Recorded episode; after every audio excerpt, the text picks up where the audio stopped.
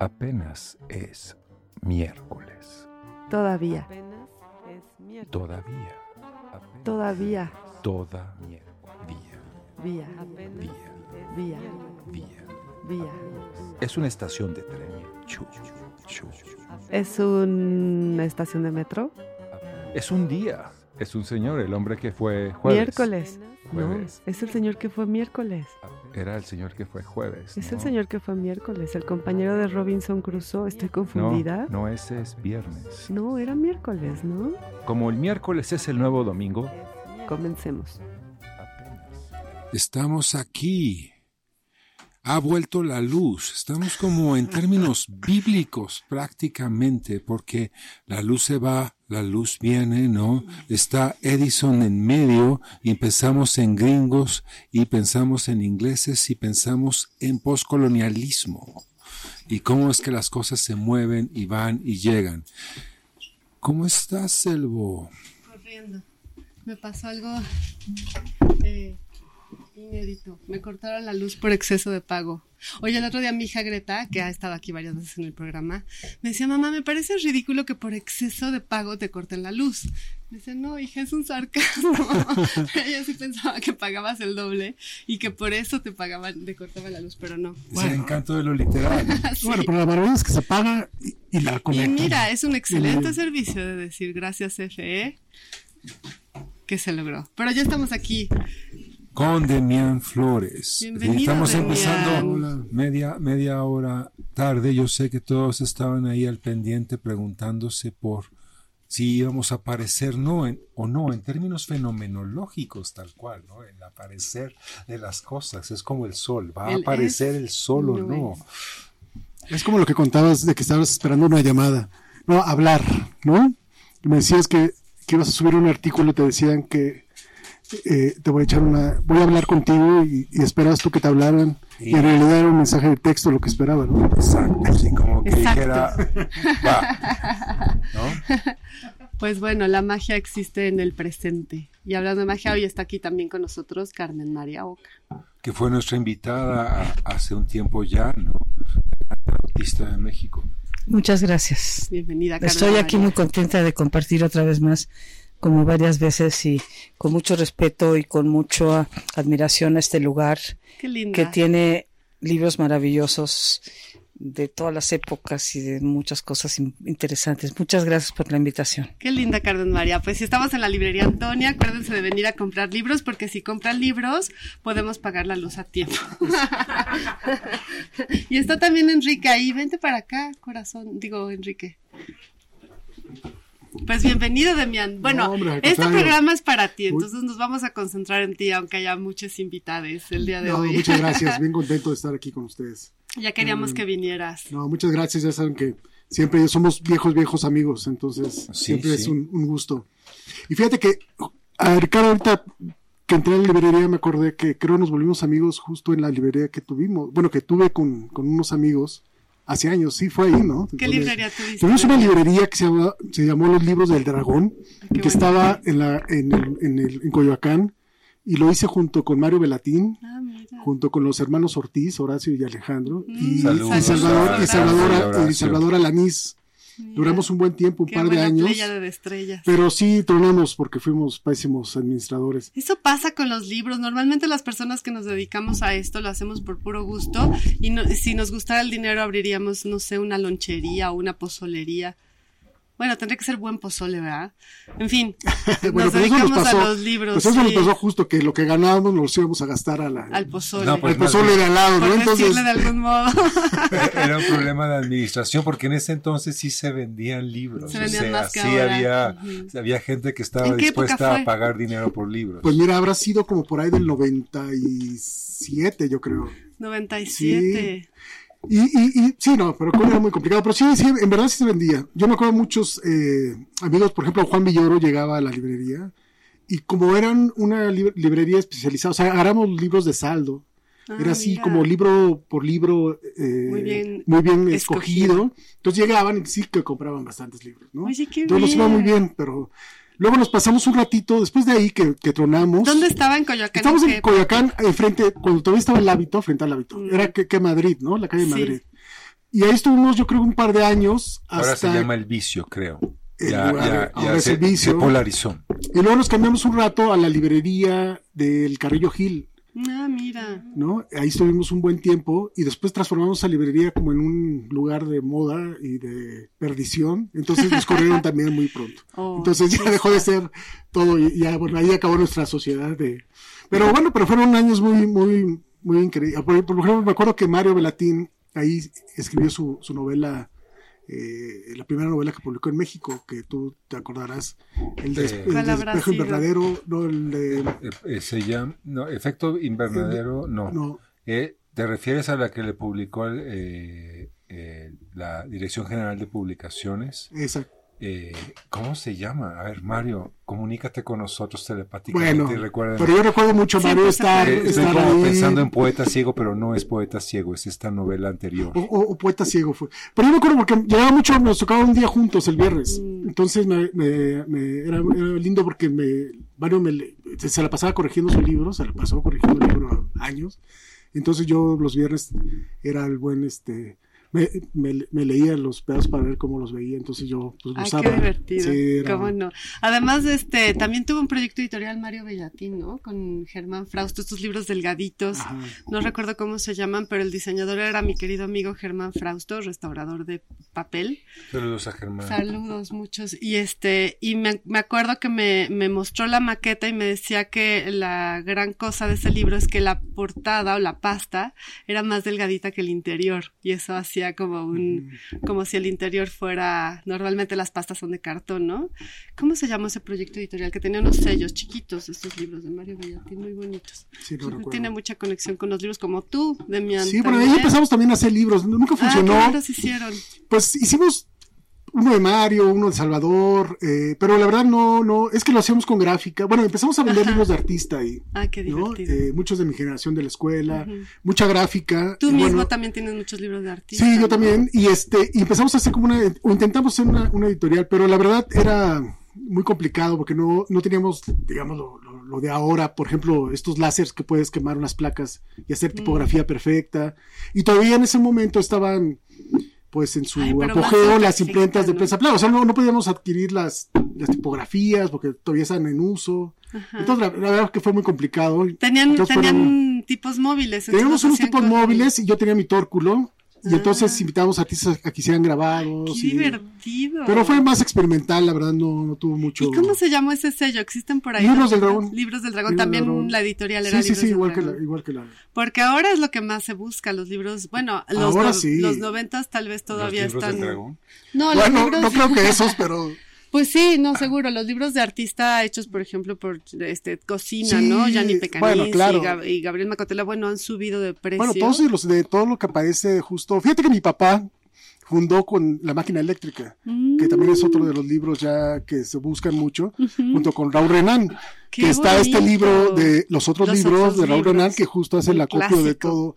Y ahí pues se publicaron libros, los- la primera, el primer poemario de Francisco Hernández, de Carlos Sí. Isla, ¿no? Y Wow. esos libros sí que también son Han de ser muy buscados. Muy ¿Y ese sello tu buscados. papá lo hacía? Mi papá lo hacía con un mimeógrafo junto con Ajá. Raúl Renán y bonito. yo me acuerdo que los sábados eh, o domingos íbamos al- al- a la Casa del Lago a venderlos. O sea, sé que tu papá también es, es- Eras un niño Fue, que ibas fue- a vender libros. iba un niño, un, niño, un niño grande que iba a la Casa del Lago a vender libros. Bueno, no, que además hacía, la hacía el mimeógrafo ahí te ponías a hacerlo con tu y poníamos papá. las grapas. ¿Y en tu y papá todo. qué se dedicaba en la vida? Pues mira, mi, ta- mi padre fue estudió, bueno, mi padre durante un tiempo escribió y fue periodista, pero después por, la, por, la, por las circunstancias de la vida tuvo que dejar y dedicarse a su primera oficio que era la contaduría. Ujú. Entonces, eh, Ay, le hubieran aprendido a tu papá para los libros del dragón, caramba. ¿verdad? Pero no. Y entonces, y bueno, y mi, y mi padre pues dejó, dejó las letras, pero bueno, nunca dejó de, de ser un gran lector y un amante, ¿no? De los libros Sí, me y imagino. del arte, ¿no? y Entonces, de ahí te vino. Pues, pues yo creo que de ahí mucho. Y este. eh, Pues sí, tigre no da león, dicen. Sí, yo creo que de ahí viene mucho y sobre todo toda esa parte como del gusto al libro, como bien Ujú. dices, ¿no? Porque yo sí, que parte de mi producción, y de hecho, mi, por ejemplo, mi tesis de licenciatura de, de- de la Escuela de Artes fue sobre, sobre esa parte de los libros de artistas. Qué bien. O el libro barato, como se le conocía, ¿no? Eso, toda esa editorial independiente de los setentas, ¿no? De autopublicación. De mimeógrafo, grapas. Y justo buscando alternativas, ¿no? De, de, pues, de distribución distintas, porque en ese entonces pues, era Oye, tu tesis debe ser muy interesante. Bueno, no, no, sé si interesante, porque tenía, era muy, tenía 23 años cuando la hice, o no sé qué tal, pero sí, pero sí que por lo menos, digamos que las referencias que están ahí, eh, pues tiene que ver con la biblioteca esta de mi padre, que uh eran de primera mano. ¿Y, ¿Y todavía los tienes, los tienes de Sí, yo, no, yo tengo toda esa colección. Qué bueno, guárdala como oro. Cuando la quieras vender me avisas, yo conozco quién compra esas cosas. Muy bien. no es cierto, siempre parece que ejerzo presión aquí con la venta de libros. No, pero sí, no, no es cierto. Hay libros que se venden y libros que no. Eso sí se venden. Hay clientela ahora para esos proyectos. Sí, y las otras ediciones, el Mendrugo, no sé si te acuerdas, ah, que era esta de cartón, que era casi cartón con hojas, con un mecatito, este, bueno, en un sinfín de... De, de hecho, este, yo creo que del Mendrugo vendí una colección hace poquito. sí. sí. Esa, esa era muy, bonita. Y esa la tengo también completa. Y todos los, del, los de la máquina eléctrica. La máquina eléctrica era increíble. Era, era, era increíble. Eran fabulosos. Sí. Y bueno, el libro este de los otros libros de Raúl Renan, yo creo que es algo que no ha perdido vigencia, ¿no? Que... Sí, ese es muy importante. Y hay otro, ¿no? Que se llama Ediciones. es de los 80. Es de los 80. pero se ha reeditado, ¿eh? Porque yo sí que lo he encontrado. Sí, sí la UNAM lo ha reeditado.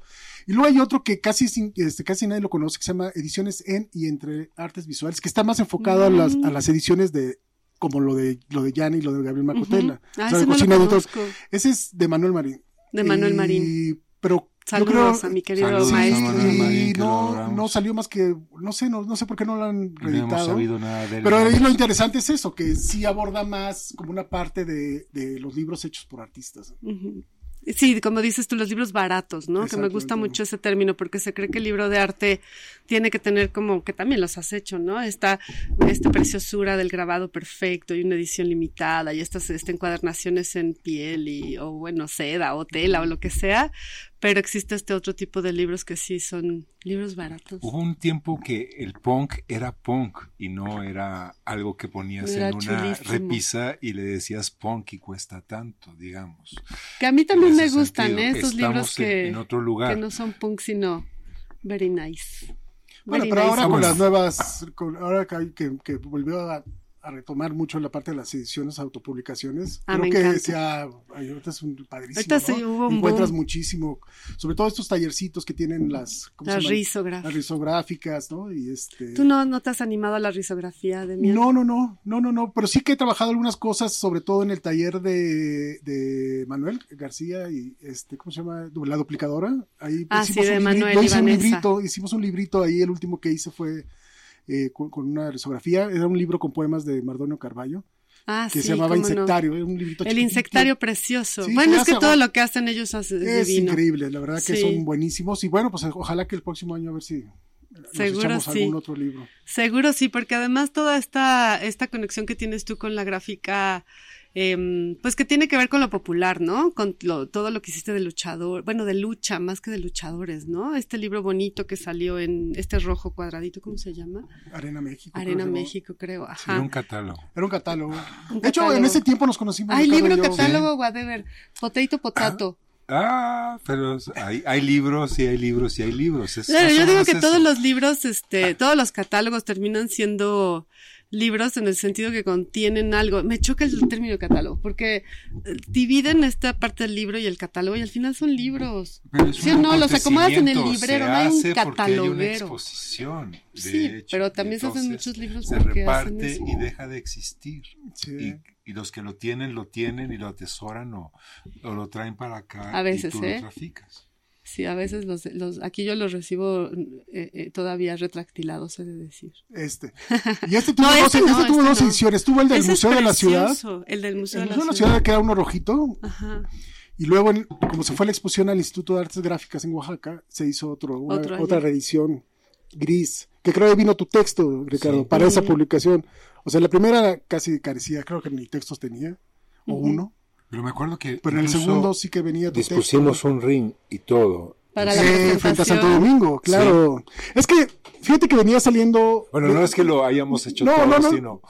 No, pero sí, es que era, es que era parte, no, era parte de la estrategia un poco que yo planteaba, porque yo sentía que el formato de exposición había estado un poco ya gastado y este Y, y, y entonces yo cuando empecé a hacer esta serie de lucha, que veníamos saliendo pues casi del neomexicanismo así exacerbado, Ujú. pues nadie quería tocar esos temas, ¿no? Y a mí siempre me ha interesado tocar esos temas que nadie quiere tocar. Ujú. Y empecé a hacer un trabajo justo sobre la lucha, pero no tanto por la, la- sobre, el- sobre la lucha como, como el deporte, que con el tiempo sí lo fui abordando, sino más bien por el, el sentido de la máscara y, y como esa Ujú. construcción de identidad que da el deporte, ¿no? Entonces a partir de eso me empecé a meter poco a poco y empecé a buscar también como elementos alrededor de eso que me pudiera servir como para replantear, como repensar, digamos, la gráfica, ¿no? Y de ahí viene, por ejemplo, el uso de los tipos móviles, que en ese momento sí ya estaban en desuso, Ajá. y que te contaba hace rato que Sí. yo saliendo de una lucha de la arena eh, Coliseo, el taller que estaba enfrente lo estaban cerrando, me encontré ya subiendo la máquina a un camión Ay, qué y fuerte. todavía ahí tuve la oportunidad de poder adquirir algunos de los clichés, sobre todo tipografía, eh, ¿no? Pero tiempo an- anterior, en otras imprentas como la imprenta Flores que estaba allá por Lecumberri, eh, que también hacían, o la imprenta Payol, ¿no? La imprenta Payón. tuve también el chance, pero ahí sí fíjate que me los regalaba porque eran, ya estaban obsoletos, entonces llegabas y decías, oye, pero qué buenos clichés, me decías, llévatelos, ¿no? Porque lo que Ya no era- sabían qué hacer con ya no sabían ellos. qué hacer con ellos. La señora Luchita Payón. Exacto, y, y, y Arsacio, y Arsacio Vanegas, Y porque Arsacio iba, Vanegas. iba a ver mucho Arsacio Vanegas, porque era muy amigo de mi padre, Mira, porque Arsacio Vanegas también tuvo una, bueno, él heredó la, la- Sí. por la, la, la- la imprenta toda de la historia, Arroyo. Vanegas Arroyo, pero él también publicó, publicó muchos Sí, libros. cómo no, publicó mucho. y muchos libros de poesía y mi papá cuando joven ahí publicó un libro que se llamaba un, un pequeño libro que publicó ahí con él o un par de libros entonces me hacía muy interesante por ejemplo también Arsacio pues porque siento que él también reunía como tres partes que a mí me parecían interesantísimas de la lucha libre no o sea por un lado Claro, porque además él fue este... fue el entrenador de del todos Che Guevara o de de Fidel todos, este claro. Castro, ¿no? de todos los, los De que- todos los- todos los- y pero además él era luchador Él era el Kid luchador, luchador. Entonces todos los ejercicios que les enseñó a ellos pues tenían mucho que ver con la lucha libre, pero además él el heredero de Posada, ¿no? De El heredero de todas las Posada. placas de Posada, ¿no? De- bueno, del editor de Posada. Entonces, él fue una figura clave para hacer toda esta serie, que como dice bien Ricardo, este, no solamente era la exposición, sino contemplaba una serie de actividades que para intentar yo como abrir un poco el espectro, porque yo sentía que ya la gente no se acercaba a los museos, estamos como en un limbo ahí. Sí, noventas, ¿no? Ajá, ¿Qué años eran? Sí. Pues sí, no, La patilla. 99, Sí, 99. estábamos en ese Y entonces momento. literal, me, literal fui, me acerqué a la Arena México con, lo- con el señor Luterot y fíjate que ellos también estaban viviendo una crisis en la lucha en ese Mira, momento. ¿quién iba a Entonces le hizo como interesante también participar con, mis- con esas locuras y entonces en- aquí en, la- en el Museo de la Ciudad de México metimos un ring dentro del museo Qué divertido. y la verdad que fue impresionante la... la- bueno, obviamente no iban a ver mi exposición, iban a ver, a ver la lucha, ¿no? Pero, pero lo importante era justo acercar a esos nuevos públicos.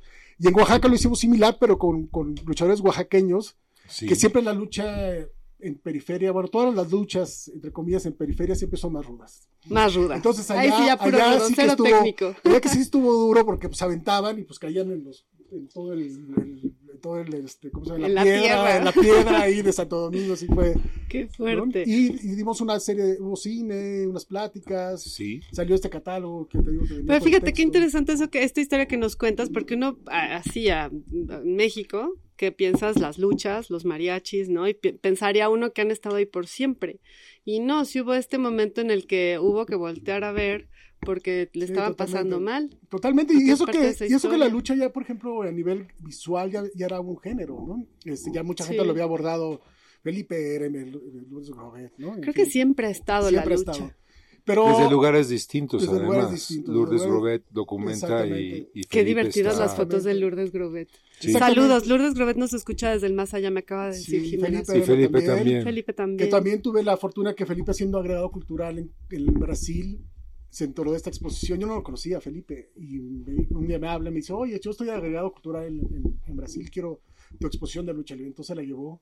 Mira. Entonces eso fue Tuvo mucha, mucho movimiento, es, generó mucho movimiento. Viste que se la llevó, ¿no? No se lo llevó a No, a él, mí no me llevó, no, a mí no me llevó. No te llevó a Brasil, No, no, no se llevó hombre. mi obra. De hecho, lo Hombre. conocí años después ya en, en Oaxaca, pero muchos años después. Oye, yo quería preguntarte eso. A ver, estás, creces en la Ciudad de México, pero eres oaxaqueño. Bueno, yo soy, yo soy de, de Juchitán. Eres de Juchitán. Yo soy de Lisboa de Ahí Tehuantepec. nomás. Y ahí pues crecí hasta Oye, los- que eso es un privilegio, ¿no? Eso se dice, este, ya ser de Oaxaca ya es así como Pues ahora, ¿no?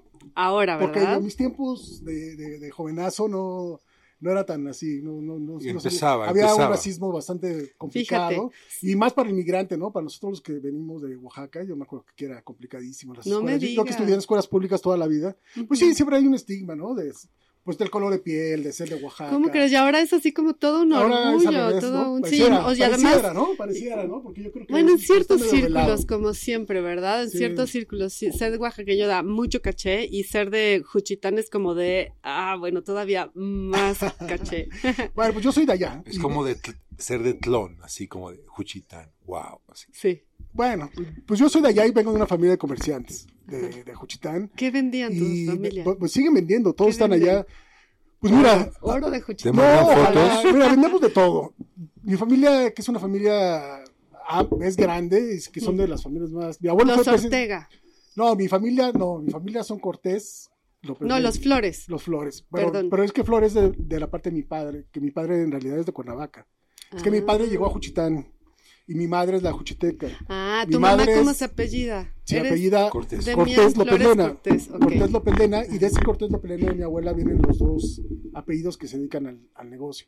Entonces, mira, tenemos dulcerías, abarroterías, Qué divertido. este, bueno, y ahora una parte de la familia se ha metido también en hotelería, Hoteles. este, todo. ¿Qué tal? Llegas al pueblo y pues ves negocios López Lena en todos lados. López Lena. Y es, bien, hay un- que es una familia, pues sí, a eso me... A O sea, cuando vayamos a Juchitán decimos, no, soy amiga de... de la familia Mía Cortés. Flores. Exacto.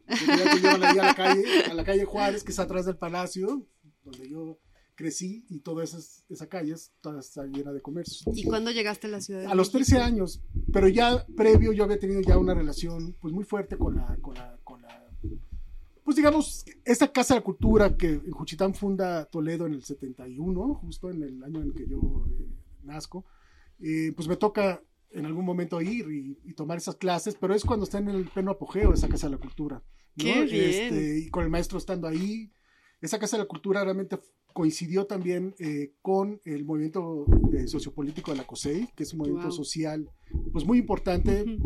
Tan imp- fue, fue muy importante porque logró eh, posicionar al primer gobierno de izquierda en, en plena hegemonía, ¿no? Partidista, ¿no? Que eso se dice poco, pero Y eso fue en Juchitán. eso fue en Juchitán. Y fue un partido, fue una- y eso fue en el 81 cuando lo- se logra el, el- ¿Y qué partido era? Y tenías 10 años. pues era la COSEI, la COSEI Ese para una- sí, es el partido de la Coalición Obrera Campesina Estudiantil del Istmo. ¿Qué Y tal? que fue una cosa interes- muy interesante porque fue pues Siempre poner sobre la mesa pues todas las problemáticas que hasta ahora tenemos en nuestras comunidades, ¿no?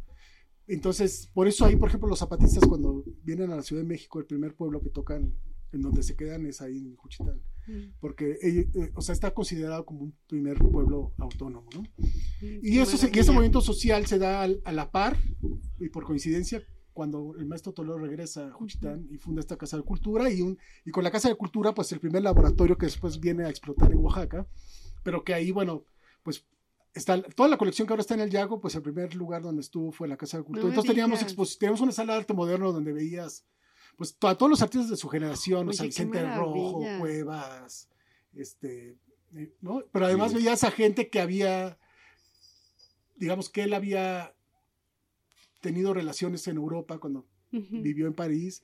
Entonces muchos del movimiento cobre, por ejemplo, Lachinsky, ¿no? Asger Jorn, o sea, todo ¿Qué eso. se- tal? y luego así, y luego ahí también ha- había una primera sala de arte prehispánico, Fíjate. ¿no? Que mucho, eh, bueno, lo hizo el maestro Toledo, que mucho también lo hizo Y con, no con su esposa Elisa. historia. sí, Con Elisa Ramírez. que hicieron toda esta parte. Pero además ahí pues hicieron toda la editorial, por ejemplo, de, la- de- bueno, que después fue Ediciones Ediciones Toledo, Toledo. pero que en ese ¿Cómo momento... se llamaba? Era, eran ediciones que se hacía con el H Ayuntamiento Popular que Mm. acaba de ganar. Y todos los primeros libros salen así, como H Ayuntamiento ¿Y Popular. qué libros eran? Pues ¿Te eran libros que, que justo, eh, pues libros sobre historia, o se empezaron a, sobre corridos, por ejemplo, o sobre Oh, wow. mapas como el de Santiago Guevea. Ujú. Pero también ahí nace la, la revista Guchachi Reza, ¿no? Que Mm. funda Toledo junto con otros intelectuales como Víctor La Cruz, Uy, qué cosa. que es también un gran intelectual y que en esa revista, pues, pues eh, empieza a ser, empieza como a, a- a recuperarse toda nuestra memoria, digamos, ¿no? Qué en todos los sentidos, histórica, simbólica, literaria. Entonces está el, el joven de Mian ahí. Bueno, entonces yo ahí ya había- me había poco impregnado de todo eso y en, las tiendas de mi- en la tienda de mi abuelo, que era una tienda la única tienda en ese momento, porque estoy hablando de los 70 que estaba ahí en el Palacio Municipal en, las, en los Arcos, pues yo tuve una relación pues muy directa con todas las marcas, con los viajeros que llegaban con los productos en, en manuales, que pues no eran fotos, eran dibujos, dibujos de, los, de, las, pues, de todo lo que se vendía, que era una, bar- una, una ferretería, ¿no? Sí, los Ay, diferentes qué clavos. ¿Y los guardaste? Claro, los tienes, claro, ¿verdad? los Sí, tengo seguro. todo y, y, y entonces cuando vengo a Ciudad de México, bueno, llego a una unidad habitacional aquí. eh, ¿Y por qué, venir, por qué vinieron a la Pues para se- que estudiaras y eso, pues, luego no, esas que mi ideas. padre, porque mi padre es lo que te comento, que se vino a trabajar acá, Ah, entonces nos venimos, pero yo aquí pues nunca tuve familia, ¿no? Entonces, mm, pero además tuve- Después de tener, de esa- después de ser el, el Pues, de príncipe una de vida- Juchitán. de tener una vida súper familiar, ya tengo pues todo el pueblo, Ay. todos en Juchitán somos familia. Entonces llego aquí, pero llego a, a un barrio, bueno, llego a una unidad habitacional de estas eh, que están en Villacuapa. En- y viví, viví en una, no se conocen, Fobista, que está en Miramontes. Sí, qué bueno. Pero yo vivía en el último piso de una de esas torres. Hasta el terremoto que nos bajó, yo no volví a subir. No juegues. Pero ahí estuvo también interesante porque cuando yo llego, pues está el movimiento de los chavos banda, de las, ¿no? Ajá. Y este, y entonces, pues ahí viene toda esa parte de- creo que, o sea, el primer, la primera parte de Juchitán y luego mi bloque, digamos, citadino, Ya ya, urbano. urbano, pero que al- Ya, al- al- Demian Punk. pues no tanto, pero sí, pues que pertenezco a esas nuevas tribus que, pues justo hay una pérdida de algo y hay una reconstrucción de otra parte, ¿no? Entonces, Ay, Qué bonita hacía, tu yo historia. hacía mis placazos, hacía mis grafitis, les pintaba las chamarras, ¿no? A los chavos. Y el artista lo trajiste siempre. Pues me gustaba mucho dibujar, no, no, no, no, nunca lo ¿No? decía hasta el final, al punto, hacía las, por ejemplo, yo también me gusta la música, yo les, Ujú. yo hacía las portadas de los grupos de, no, por ejemplo, Yes y tal, entonces se acuerdan si habían unas carpetas que se llamaban las Trapper, Trapper Keeper. ¿Te acuerdas, que se, ¿Te acuerdas que se quitaba la, la portadita? Sí, cómo bueno, no. yo hacía las portadas de los discos ¿Cómo para que las crees? pusieran. Si el chiste de las Trapper Keeper era la marca. Entonces, que se viera Trapper Keeper. Exactamente. o sea, tú la intervenías, le sacabas la No, yo iba a estudiar, fíjate que iba a estudiar ingeniería en computación. pum. Entonces, pero el último año eh, me decidí que no, que quería estudiar este, artes. Y entonces, qué prepa En la estuviste? 5, en la prepa 5. Y entonces, por, eh, tu- como tuve que revalidar algunas materias, porque yo venía de la área 3 y tenía que estar en la, en la, En la cuatro. En la 4. O cinco, no sé O si. cinco, creo que era la 5. En las prepas de la UNAM se había área 5 Pero fue un año bien, 6. bien, bien padre, porque entre mi duda que si sí o si no, como yo tenía que revalidar esas materias, al final acabé yéndome a Juchitán a, a vivir y pasar esas materias en extraordinario. Entonces ese año fue muy importante para mí en Juchitán. Ah, regresar Creo a que Juchitán. regresar a Juchitán y tener como un año otra vez de dedicarme a pintar y sobre todo como reencontrarme o reencontrar esas cosas que para mí eran importantes. Entonces ya cuando regre- regreso aquí otra vez a la ciudad, pues obviamente estudio, me meto a la, a la escuela. Y A pues nuestra viene- querida ENAP, A nuestra querida ENAP. ¿no? la Escuela Nacional de Y se ha Artes Plastas. transformado, y se ha desdoblado.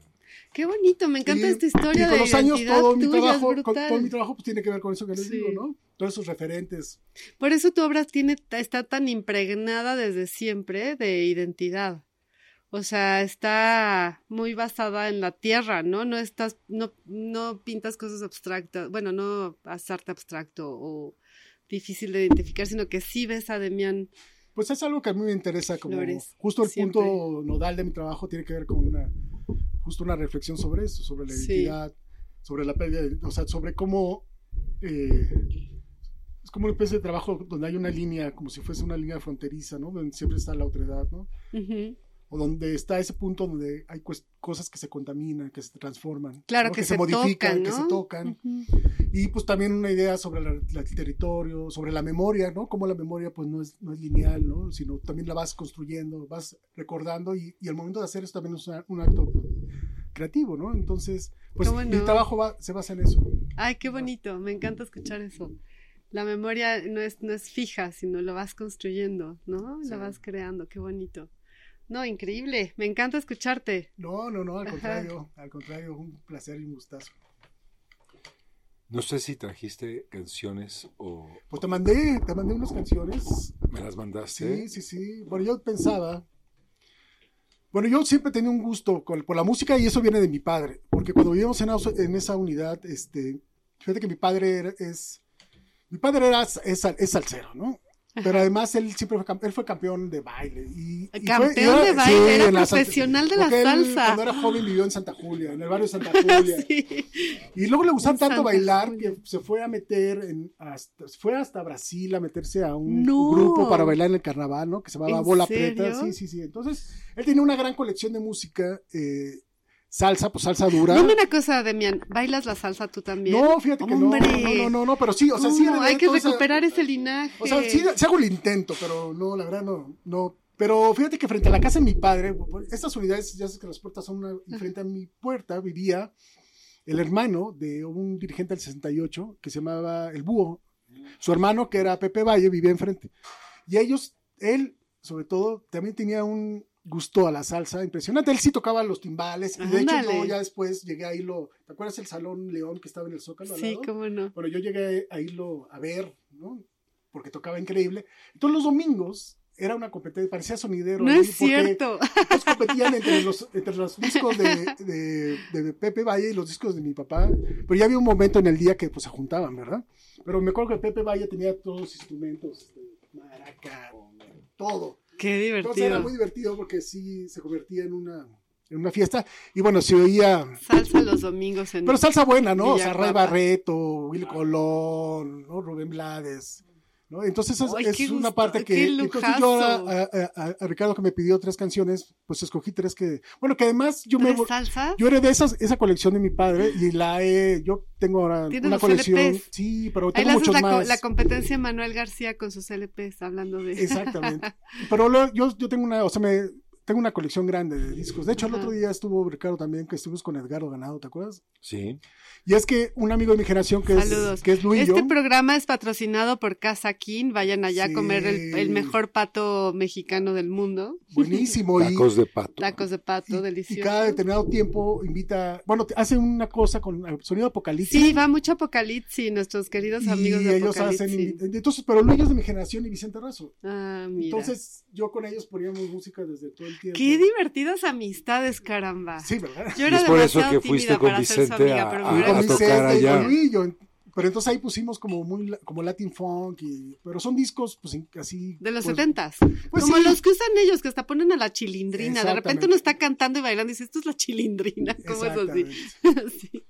Pero bueno, pero ahora escogí tres rolitas así, una un poco más funk. Una es de Ray Barreto. Es justo la que tenemos ya lista. Que, exacto, que es una canción. ¿sabes? Creo que es del 74, creo que es esa canción. Venga, tiene mi edad. Bueno, disfrútenla y bueno, apenas es miércoles con Demian Flores. Seguimos aquí iluminados. la luz está presente. Toda la rola hablando de salsa, de la discusión de que si la salsa es, ¿cómo se llama? Bugambó. no, la salsa, bueno, la salsa es un término, la salsa se, digamos, retoma, se embarró. toma, o sea, se embarró todo de salsa. propia del son montuno, ¿no? Del son mm. cubano.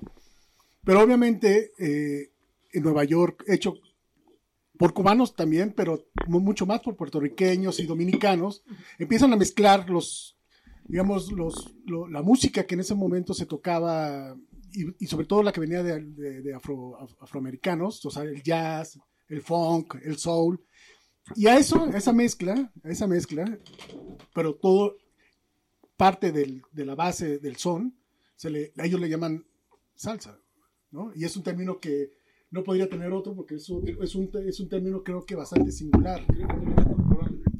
A ver, Enrique, ponte en el, ponte en el micrófono. Que viene de esa, que viene de esa parte. Este, y cambian la guitarra o las cuerdas por ese tipo de instrumentos. Exactamente. Y eso. puro salsero en esta mesa, ¿eh? Enrique le encanta la salsa. Carmen María no solo le encanta la salsa cubana, sino que tiene cierta autoridad de nacimiento. Pues no, a ti no te gusta la salsa, ¿no? Oye, Salomón. Pero me encanta que se llame salsa y que haya esta discusión sobre qué es salsa y qué no es salsa, porque pues, la salsa cubre todo, ¿no? Le echas salsa a las tortillas y, se vuelve chilaquiles. y salsa lo toman, de hecho, de un disco de LeBron Brothers, que es un grupo también que se formó en Nueva York. Y ahí viene ese, o sea, en una de sus canciones de LeBron, que es un grupazo además, se lo recomiendo. Sí, mencionan la palabra salsa en, Entonces ahí este Pacha, Johnny Pacheco, que es uno del gran inventor de, de la marca Fania All Star, junto con un italiano, se vuelven socios y entonces él agarra y, y pone ese nombre. Sí, yo creo que fue muy bien para los, los gringos porque para ellos salsa, fiesta es muy Exacto. latinoamericano. Entonces Exacto. era forma de diferenciarse. Sí, y era al final un, hacer un fenómeno comercial, pero sí la base, yo creo que no era para nada comercial, porque sí, la, la salsa de esos años era una salsa incre- increíble. Sí, muy buena. Sí, sí, sí, sí. sí. Ponte el micrófono, Carmen. Sí, Al y bueno, yo, comentaba también que, que paralelo a eso, por ejemplo, en Cuba, eh, cuando pues, ven el éxito de Fania comercialmente en el capitalismo extremo, eh, sí, ellos entonces hacen, lo- hacen una cosa similar, entonces juntan a los mejores músicos, que fíjate que luego me vine a encontrar algunos músicos de este, de este agarran a los mejores y entonces crean, exacto, no de Buena Vista, sino es uno que se llama Las Estrellas de Areito. Es mucho antes de Las Estrellas de Areito, que muchos los vine después a encontrar tocando o hueseando ahí en el Mamarrumba, que yo me los Mira. veía y decía, ay, ese se parece al de la foto, y yo les preguntaba y si eran de Y si era el de la foto. entonces, se agarran a los mejores músicos cubanos, crean la disquera Las Estrellas de Areito y bueno, sacan un sinfín de discos. Pero hay una, una, una canción que, que se llama, esto es- bueno, o que dice una estrofa como de esto no es salsa, es, es- esto es son, o para los que creen que la salsa, el son ya se acabó, no, la salsa no, el son Ay, qué muerto. fuerte. Es muy increíble, pero es al final esa canción que está en el disco de Estrellas de Areito número uno, es una respuesta, por ejemplo, a, esa, a ese boom eh, este, mercantil que da Fania, ¿no? ¿Qué tal? Apenas es miércoles y la salsa. Porque se quedaron los cubanos con el ¿no? Sí, bueno, bueno. Pues qué, qué increíble que sepas tanto de música, este... Demian, bueno, por tu Y- papá bueno, lo que también, vimos ¿no? ahorita es uno de Ray Barreto, que fue uno de los bongoceros, eh, junto con Mongo Santa Marina. del- Porque lo interesante de, de Fania, además de los discos individuales que digamos sacó de Ray Barreto, como el que oímos, pues son estos grandes conciertos donde juntó a todos, pero pues te tienes tú al... O sea, los vocalistas es Héctor Lavoe, tienes Ay, a, increíble. a Willy Colón tocando el- la trompeta, a Ray Barreto y a Mongo Santa Marina tocando... No, bueno, pero genio. ¿no? A- al conde, a- al conde Rodríguez, este, haciendo los, los coros, no, no, es unas, Uf, y que pues estuvieron, tocaron, bueno, también tocaron en, en, pues, creo que en Puerto Rico, en fin, ¿no? ese es el gran, y de eso, bueno, los discos individuales, este es uno muy bueno, del 74 de Ray Barreto, donde justo ellos también hacen pues una parte muy experimental, y por ejemplo esta canción pues está totalmente influenciada por el funk, ¿no? Funk latino, y casi se desvanece, el, digamos, los ritmos como, como, como, como del son y tal, ¿no? oh, qué bien, qué bien escucharte hablar de música, Demian. Porque aparte, un poco la, la música oaxaqueña. Espera, un momento. la música oaxaqueña, Ponte el la- la micrófono, Enrique. llegó- La gente que llegó aquí a México empezó a bailar mucho la, la salsa para su forma. Porque en Colombia no, no, no dan vueltas ni nada. No, no, no, es Eh, distinto. eh, y aquí, mucha gente que se vino de provincia. ¿Cómo que en Este, Colombia no dan vueltas? No, no, no, no. O sea, es. es ¿Cómo así? Es como se baila distinto. Es que ya no, no está la de Carmen, se, se me perdió la cadenita. Sí, o sea, ¿Cómo? aquí se, se te- ¿No se les cayó el listón del pelo? A mí me cayó el 20 cuando fui a, a un festival de Son para Milo, en donde mezclan música oaxaqueña, mucho, van muchos grupos de música oaxaqueña, y luego este, el grupo que fui a escuchar de César y sus esclavos. Entonces la gente, o sea, los veías bailar y el ritmo a lo mejor cambiaba, pero bailaban igual.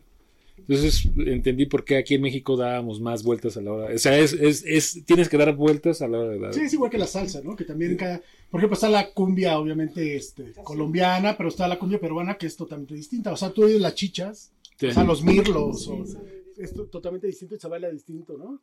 Es casi ya un- más bien un, casi rozando una psicodelia, ¿no? Este, cumbiera.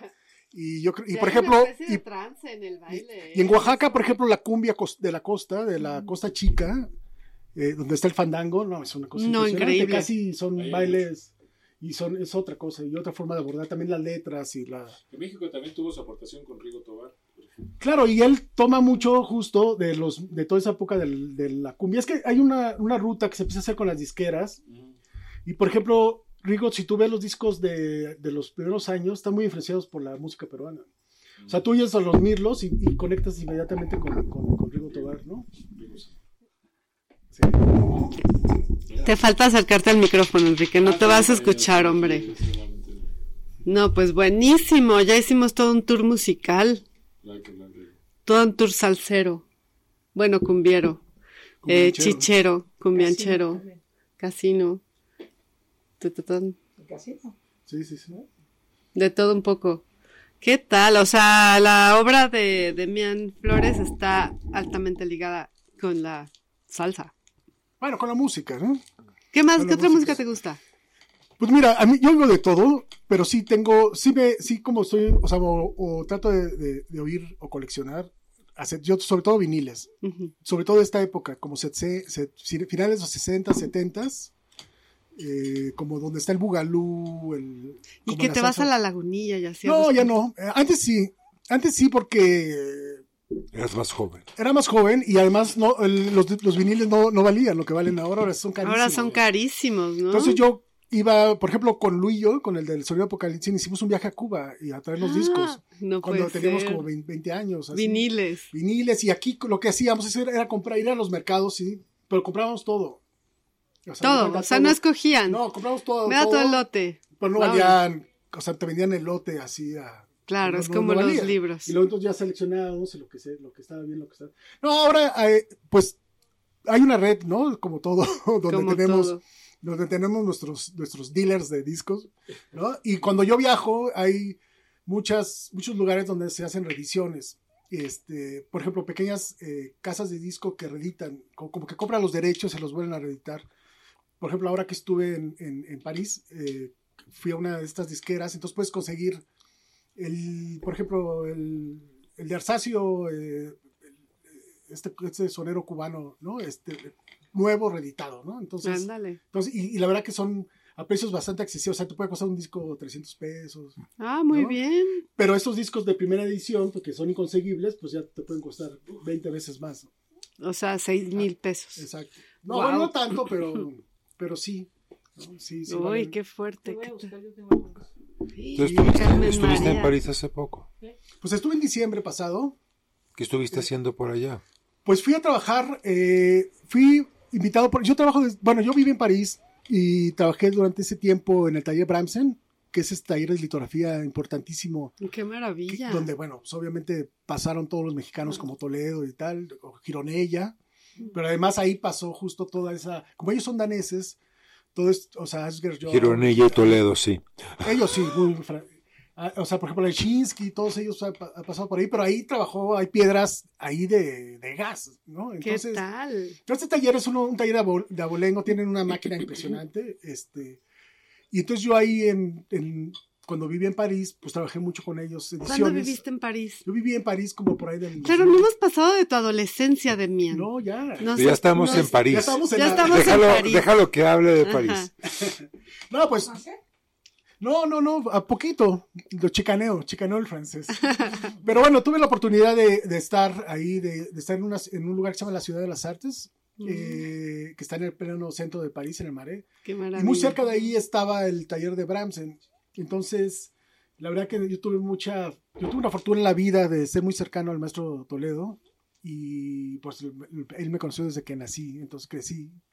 De hecho, tengo una Ay, anécdota con él. Yo, ¿no? estudié, ahora que les contaba de que, de que me fui a Juchitán, fíjate que antes de que yo estudiara arte, en mi, en mi indecisión, mi padre, me, mi padre que sí era muy amigo de él por todo la lucha de la COSEI y la lucha chiresa Y que en mi la papá- lucha, ¿eh? mi papá O sea, escribió amigo de Toledo la lucha es... Sí, esa parte de la COSEI y sobre todo la parte literaria, porque mi padre en ese momento era, escribía, estaba en su, en su Mm. y él escribió mucho en la, en la uchachiresa y era muy amigo de Macario Matos, de Víctor de la Cruz. Entonces mi padre, cuando yo le digo que quería estudiar artes, la verdad sí se extrañó, aunque él venía de la parte literaria, sobre todo porque yo había crecido no con él, sino con el contexto de mi familia materna, que son El comerciantes. comercio. Entonces, Dijo, "Ay, pues, ya voy a raro". tener un administrador. Qué raro, y qué- mírenlo. Entonces me llevó a conocer a Toledo. ¿Qué Entonces fue la primera vez que yo fui a Oaxaca. ¿no? Yo no cono- bueno, había ido con mi abuelo, pero la verdad no me acordaba de la ciudad. Y entonces tocamos ahí donde era el, el antiguo Pochote, no sé si se acuerdan, donde Ujú. estuvo el cineclub. ¿Dónde estaba el cineclub? Entonces en ese momento era una cosa impresionante. Era su casa. Era su casa y él estaba haciendo unos experimentos con lodo y todo la- el jardín de su casa, paredes, piso, todo, todo, todo, todo estaba forrado por Guau. esculturas de él. Impresionante. Esculturas que la primera lluvia que Pensé llegó a que ibas Oaxaca, a decir lodo, pero no, Era- ya, ya es otra imagen. la primera lluvia que llegó a Oaxaca Lo disolvió. se todo se fue a... Sí, porque además allí en esa casa es donde, film- donde toma sus autorretratos y Exacto. todas esas cosas que hizo. Y ese- esto ahora se le llama el Jardín de las Delicias. Hay un registro de esto, creo que es de Mm. Graciela Iturbide, que- creo, el registro. Y, La queremos mucho. sí. Saludos y entonces Graciela. yo entré, bueno, me tocó la puerta, y entonces el maestro sale y me dice, ah, pues aquí traigo a mi hijo para que platique con usted, para ver si realmente es lo que, si le ve ahí como que él se puede dedicar a las artes. Entonces ya entro con el maestro, la verdad que... Ay, no más. Y platicó, o sea, no, eso te es lo vio. no, eso es lo, lo- lo peor, que no hablamos nada. No, Entonces te quedé era nervioso, e incómodo, y yo pues era un joven Ay, no, que, no, no, no, no, qué que, que obvio antes de irlo a ver, pues me, me informé de todo, ¿no? Que me impresionaba y me impactaba. Entonces me acuerdo que me senté con él en un ladrillo, yo en otro ladrillo, y él estaba haciendo unos peces, me acuerdo así con la, la mano y cucharas. Y no hablamos nada durante, ¿qué será? Dos horas que estuvimos ahí. Se estuvieron viendo. Bueno, Nada, tú viéndolo a él más bien. Y ya otra vez volvió mi padre a tocar la puerta, pero sí cuando ya íbamos caminando a la puerta, sí me dijo, qué bueno que vas a estudiar arte y quiero que este que cada vez que puedas vengas a verme con tus dibujos para a ver cómo vas. Y ahí es donde empieza mi historia ya con Oaxaca, porque nosotros los juchitecos nunca teníamos una relación Una cosa como es ahora. Juchitán y otra cosa es Oaxaca. Sí, ahora ya sí que hay una, una- ya vamos más a Juchitán a estudiar, a tal, pero antes no, antes era como que veníamos más hacia Puebla o a la Ciudad de México directo. Te saltaban Oaxaca. Sí, pero es que no había forma de cruzar, porque nosotros de Juchitana, por ejemplo, Ciudad de México, pasas por Veracruz, o sea, pasas Te vas por por otro el lado. otro lado. Entonces de ahí empieza mi vida ya en Oaxaca de, de ir a mostrarle mis dibujos ya siendo estudiante. Y de Ay, empezar no a tener. Sí, ¿no? Increíble. Imagínate, Entonces, imagínate el estudiante de Bueno, Mía Flores. Bueno, entonces- ahorita vengo, voy a Oaxaca a ver al maestro eh, Toledo. así fue. Y entonces re- retomando lo que le estaba platicando de París, pues obvio cuando el maestro supo que yo me iba, pues me escribió en una servilleta, ah, bueno, pues mira, tienes que ir a este taller de grabado. Aquí, aquí. Diles que vienes de mi parte y que vean tu trabajo y si les interesa, pues que a ver si puedes. Pues no, no, no me dijo tanto. A ver qué. Creo que nomás me firmó una hoja. Entonces yo llegué con esa servilleta y estaba todavía el, viejo Bramsen, porque ahora su hijo es el que heredó la, litográfica, que era Peter Bramsen, ¿no? Este señor así, danés, grandote. Y ya entonces le di la servilleta y cuando lo vio me dijo, ah, órale, pues ¿dónde estás viviendo? Digo, aquí cerca, en la, cita de las, la ciudad de las artes. Me dijo, oye, pero este es un lugar bien chiquito, ¿no? ¿Cómo? Y bueno, pues ahí pinto, ahí vivo. Y entonces me, entonces me dijo, no, no, no, no, no, a ver, a ver, ven. Entonces me bajó al sótano de ese lugar que está en el Maré. Ay, la qué bonito el esta mare, donde además. Está el Centro Cultural de México. Sí, ¿no? yo voy a vivir ahí cuando viva en París. Claro, es, Sí. es. Sí, Sí. bueno. Sí, sí, sí, ya está el Museo Picasso. El Es el que, es el, es Bueno, el que escribió el musical este de Los Miserables, ¿no? Y era el pantano, ¿no? Y entonces bajamos al sótano y me dijo, mira, pues este va a ser tu taller durante el tiempo que te No es cierto. Sí, dio entonces, taller. Me dio taller, entonces yo ya iba ahí a Oye, pintar, iba así Demian, ¿no? eres un tocado por los dioses No, y las diosas. ¿no? Sí, qué bárbaro. Y entonces de ahí viene que cada, bueno, ya me regresé a México, pero cada vez que yo puedo, me invitan, voy mucho a París a hacer ediciones. Mm. Entonces, esa es mi vida con... Tu, re- relación con, Sí, con París es profunda, entonces, desde... Pues ese y con muchos amigos que hice durante ese tiempo. Qué generoso fue Toledo siempre con sus, con sus. Sí, digo, hay, hay muchas anécdotas. O sea, el otro día aquí es muy, muy amigo, vecino. El, el tórculo que tengo yo acá atrás me lo, lo tengo prestado porque es de Gabriel Macotela, Ajá. que es vecino de acá. Entonces me contó, me contó esta historia de que cuando llegó a París con Gianni, lo recibió Toledo y le puso un, lo abrazó y le puso algo. Y cuando se subieron al tren, se- lo abrió y se dio cuenta que era un sobre con mucho dinero. Sí, sí, sí. Ese tipo de cosas hacía Toledo, ¿no? Sí, no, y Gabriel era muy cercano a él. Muy. Muy, nos veíamos mucho con, con, con, con Francisco. mm. Sí, sí. Y ahora. Este, Qué querido es Gabriel, ¿eh? Sí, Gabriel también es una persona increíble. No es, es de verdad, yo cada vez que viene aquí a la librería y platicamos es para mí un lujo. Yo también soy privilegiada porque llegas tú, llega Gabriel, bueno. Pero qué bonita esta historia tuya con París. Entonces, bueno, Llega Pedro, que acaba de sacar una película también, pero ¿cuál sigue. Pedro, oye? Friedberg. Ah, sí, qué bueno, es muy cliente nuestro. Pedro Friedeberg me, salga, me salva la vida una vez al mes. eh. Casi siempre digo, chispas, ¿cómo voy a pagar la luz, la renta? Ya ven lo que nos pasó hace rato. Llega Pedro, cuando lo pienso al otro día llega Pedro y compra, Pedro, el maestro Pedro Friedeberg, perdón, no llega Pedro, el maestro Pedro Friedeberg y compra La película Mucho. se llama Pedro. Ay, es una hecho. maravilla. mucho. A mí me encanta. Yo la verdad que lo disfruto. Además, yo en mi, en mi, en mi habitación, en mi cuarto, yo tengo un Friedrich frente a mí. Qué bonito, Entonces lo disfruto todos los días. qué bonito. Sí, a mí me encanta. No conozco al maestro, pero. me encanta Ay, ven su- aquí, su- luego viene los viernes. Sí, es increíble. En fin, muy divertido además. Pero, pero bueno, qué buena esta historia tuya. Yo no sabía todo esto. Es increíble escucharte. Y, y, y ahora, ¿en qué, está, ¿en qué estás ahora? Porque, a ver, ya para saltarnos un poco... ¿No? Ah, porque... Yo insistiría en seguimos París, pero hablando no, sí. ¿Dónde estás ahora? No, pues después de esta En el pandemia, mapa. que estuvo terrible. Bueno, porque justo hablábamos de, yo te decía fuera del aire, que si algo ad- admiro yo de ti es que has generado también proyectos en los que participa mucha gente, ¿no? Hiciste mu- la curtiduría y tienes siempre estas iniciativas, la librería misma que nos contabas, estas iniciativas en las que no, o sea, tú eres el eje central, pero está la, como que la puerta abierta para, para más artistas, ¿no? Pues, pues es consecuencia, yo creo, de lo mismo que lo que viví. O sea, al final, esa casa de la cultura en la que yo crecí en Juchitán, Mm. y pues tiene mucho que ver con lo que fue la curtiduría. La curtiduría, como dices, es un espacio que yo, eh, yo me fui a vivir a Oaxaca en el 2006 y empecé, y lo que yo quería hacer era crear un espacio de residencias que no existían en México. Yo venía justo... Sí, tú eres pionero de las Sí, residencias. porque yo venía claro. justo viajando en el mundo, en residencias. Cuando llego a Oaxaca me doy cuenta que México no tenía. Entonces dije, ah, pues ese sería un buen proyecto como para enlazar, este, digamos, pues, a Oaxaca, pero también, al- al- digamos, al- a México en, en una red, ¿no? Que ya Ujú. estaba establecida. Entonces yo estuve buscando un espacio y me O encontré sea, tú eres el culpable también de que Oaxaca se haya hecho un centro del arte mundial. Bueno, no, el maestro Toledo es el culpable. Yo nada más contribuí con este espacio Sí. que fue co- coincidió, eh, fue una, una antigua curtiduría, la penúltima que hubo en un barrio que en ese momento sí que no estaba como ahora, que se llama Jalatlaco, que ahora ya es así lo más... Nice de lo Pues, lo- nice de lo la... más de lo o sea, es nice, más caro que la nice- condesa. Tan nice que nos, me fui de ahí. que nos salimos de la... De Pero yo llegué ahí cuando no era fui. nada, cuando mi vecino era el pintor, el, primer Ay, cafecito en la ¿Qué esquina. opinas tú de eso? ¿Te- ¿No te da tristeza como a mí? No, claro, porque ahora yo que vivo, tengo mi casa en el barrio de Xochimilco, en Oaxaca, pues está pasando lo mismo. Lo Entonces yo ya salgo y está lleno de... Lugar que y- tocas ya lo gentrificas de miedo. Pero bueno, ¿Qué pero este espacio fue importante porque se, digamos, se abre como una, un espacio necesario ante un conflicto también sociopolítico que curiosamente yo había vivido la cosa de niño, pero lo viví y luego me toca vivir el, el movimiento del APO en el 2006, Ujú. que fue un movimiento fuertísimo en Oaxaca, casi, te podría decir, como una guerra civil. Sí, fuerte. impresionante.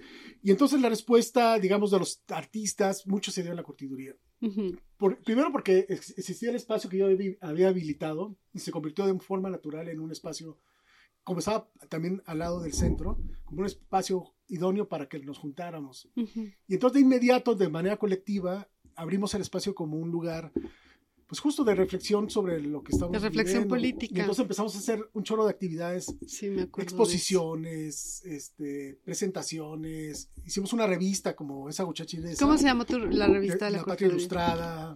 Hicimos li- libritos sobre la defensa de los árboles. Ay, qué maravilla. Entonces fuimos como un ala, digamos, de respuesta al, al- al- a, la, a la APO, con sus propias consecuencias. O sea, ¿Qué consecuencias? pues amenazas de muerte. Ay, no me digas. eh, una- así gente que, eh, que nosotros tenemos demandas que en su momento hicimos al gobierno por, por gente que, que- que fue golpeada. O sea, Ay, qué realmente fuerte.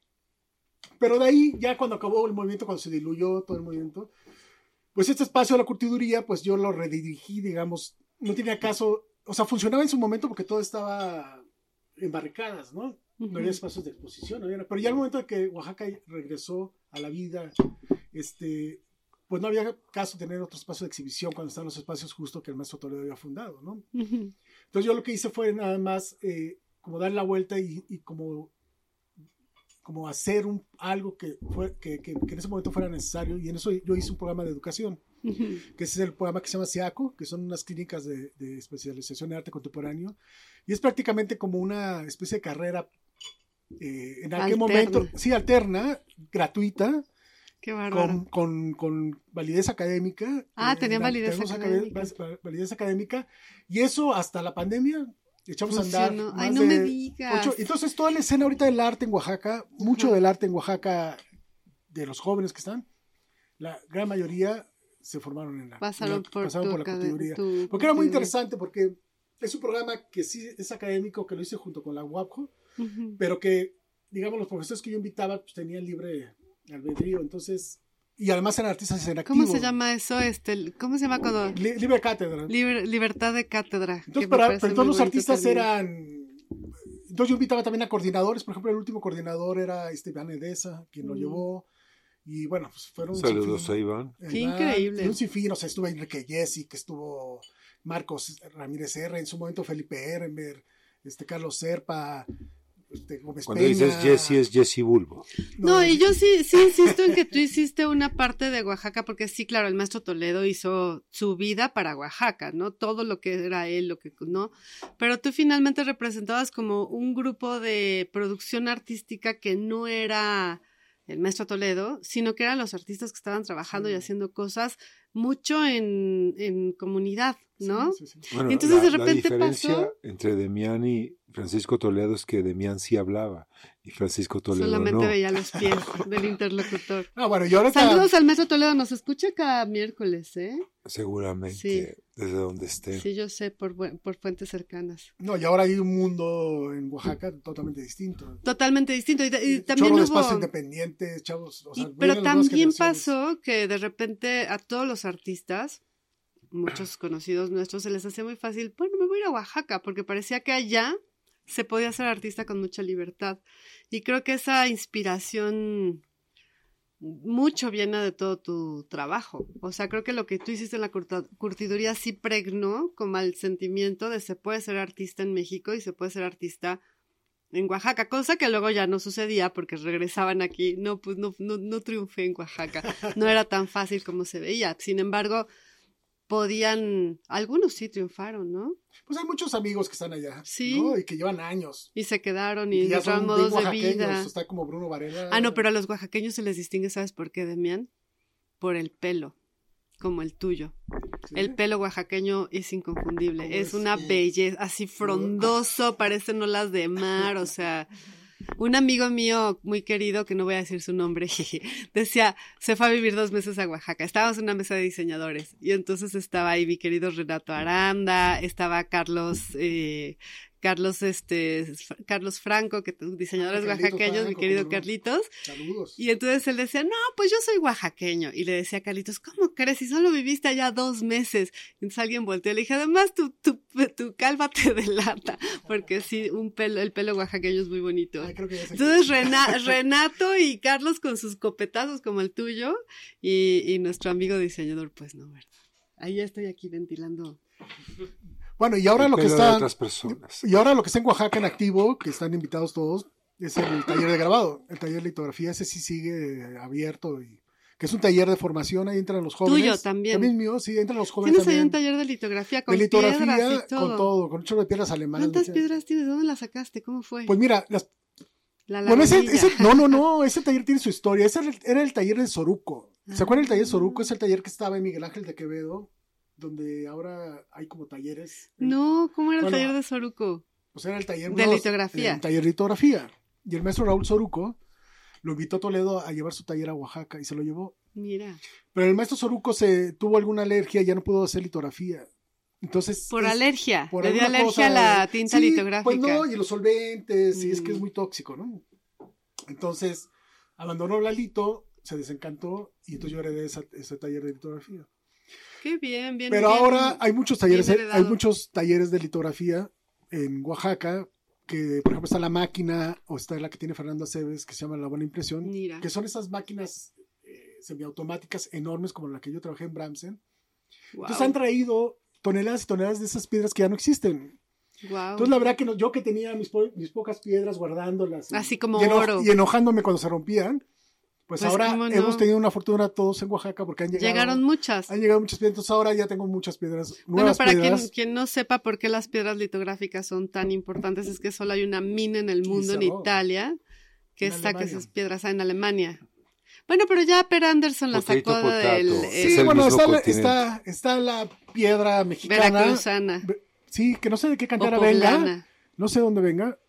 Sí, que tiene sus también, ¿no? Pero nada es como la piedra alemana, creo. La piedra alemana es la mejor. ¿Y Sí, desde qué lugar da- de Alemania es? Este, no me acuerdo.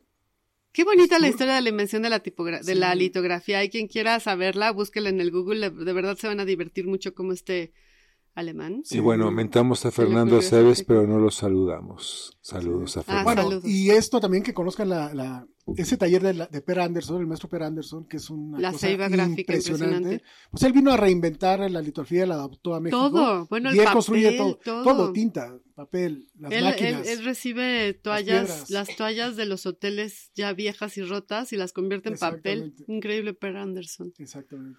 Entonces ahora ese taller está en San Felipe, en el barrio de San Felipe, entonces pues es también un taller gratuito, vamos. Es un taller donde, digamos, hay un taller de formación donde los chavos van, tengo a un maestro impresor ahí, que está formado de hecho con Per ¡Qué Anderson, lujo! y él o sea, es gratuito, los, Es gratuito, o sea, yo puedo llegar, llegar con mis trabajar. alumnos y trabajar. exactamente. Y además Oye, hacemos ¿cómo no sabía? Porque yo iba con mis alumnos siempre al taller de Toledo a hacer papel Sí, el y siempre los llevaba, pues ya hace muchos años que no voy yo con ese grupo, pero para decirle a mi compañero que va que te vayan a Sí, visitar a hacer con gusto, litografía. con gusto. Qué lujo. Y ahí también invito amigos, artistas, eh, a, a producir. Entonces, por ejemplo, Qué ahorita acaba de estar. eh, ¿Quién estuvo ahorita? Lo de los últimos. Estuvo, bueno, estuvo Luillo, el del sonido Apocalipsis. Mm. Estuvo Carlos Serpa, también el venezolano. Mira. Entonces hacemos ediciones, ¿no? Ujú. Todo sin. sin digamos, no tenemos un- ahí no se venden ni nada, sino No. hacemos solamente ediciones. Lo- o sea, se guarda, ¿no? Y lo que hace la Se curtidora. lo lleva el artista. Sí, hacemos condiciones, el artista se lleva su mitad, nosotros nos quedamos. Y lo que hace la curtidora con esa mitad es que hacemos apoyo a, a proyectos. Por ejemplo, ahorita vamos a hacer una, una cosa para un, una- un espacio independiente, entonces les donamos gráfica ¡Ay, qué para que las puedan son! vender, para que las puedan, ¿no? Esa parte Eso siempre me ha encantado, que tienes esta como generosidad de, de, pues sí, de hacer para, para una, de compartir. Esa generosidad, la palabra es generosidad. Pero bueno, pienso en la gráfica como una otra forma de, de capital, de todos modos, sí, Sí, pues sí. sin duda. ¿Queremos oír otra, otra rola? ¿Qué vamos a escuchar? Eh, vamos a escuchar ahora una cancioncita, creo que la segunda era de, Pérez Prado, cubano, por supuesto. ¿Qué? que es una canción del. Esa sí, fíjense, es del 68. A mí lo que me encanta de Pérez Prado es que. Hay unos discos, sin- o sea, todo el mundo lo conocemos por el mambo, ¿no? O sea, es- pero tiene unos discos, por ejemplo, en el tiempo que se estaba haciendo justo la- el momento en Nueva York de Fania, él estaba allá. Y él allá firma, este, graba un disco que es importantísimo, que es eh, Concierto para Bongo, no sé si lo conocen, donde él, digamos, hay toques del mambo, pero se, pero se, deja ver también el agogó, el funk. ¿Qué Y este tal? disco, que también es de la época, es un disco que se llama Viva, Viva Santana, que es una canción también muy funk de, de, de Pérez Prado. del Venga, 68. Pérez Prado Funk. se, si re- lo podemos oír. ¿se refiere a Antonio, Antonio de Santana o a qué Santana se refiere? Ay, a Carlos, A Carlos. obviamente, No. Polen. A Carlos. Polen. Solo tú te imaginaste al... Vamos a... Es que... al- hay dos tiempos. Uno es el que ustedes escuchan, otro es el que ustedes no escuchan, que tiene como más ruido y repiqueteos y, canción, ¿no? Estamos aquí con Demián Flores, apenas es miércoles, y ¿dónde nos habíamos quedado, Selva?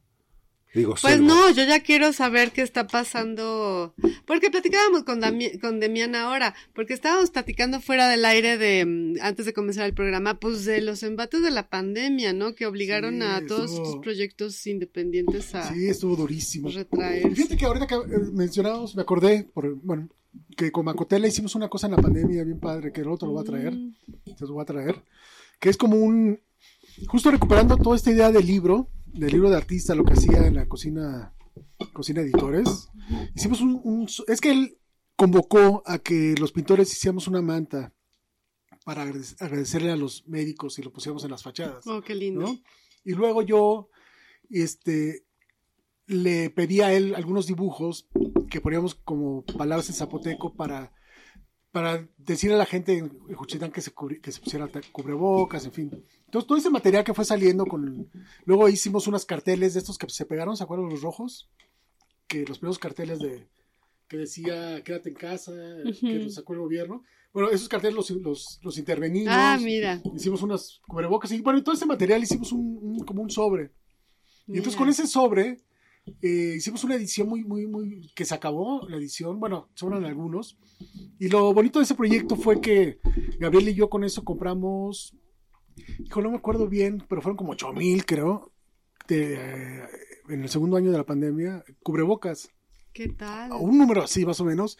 Y entonces hicimos tres reparticiones Qué lindo. para los, sobre todo era un proyecto dirigido para los cargadores de la del mercado de la Mira. Merced, que no acá. dejaron de trabajar. que dejaron de trabajar, para el mercado de la Merced también, pero de Oaxaca, y también algunos se fueron para Juchitán. Qué Y bien. entonces con eso hicimos ese proyecto con Gabriel. Qué bonito. Pero bueno, pero estuvimos todos pues trabajando, trabajando bastante y pues un poco detonando lo que ya es que este año afortunadamente ya todo el mundo estamos volviendo a, re- a reencaminarnos. En mi caso, yo empecé a hacer en ese tiempo un proyecto que justo ante la imposibilidad de, de- de circular, digamos, las, la- el trabajo, eh, porque era imposible mandar un cuadro, los, las, Sí, no las había... mensajerías, bueno, para empezar no querías ni, ni mandar y, y no- y el que lo recibía no quería ni abrirlo, ¿no? Sí, no, era la época en la que llenábamos todo de, de lisol. Entonces yo empecé a hacer una, se- una serie de pinturas plegables, es decir, pinturas que tenían la posibilidad de plegarse, o sea, de doblarse.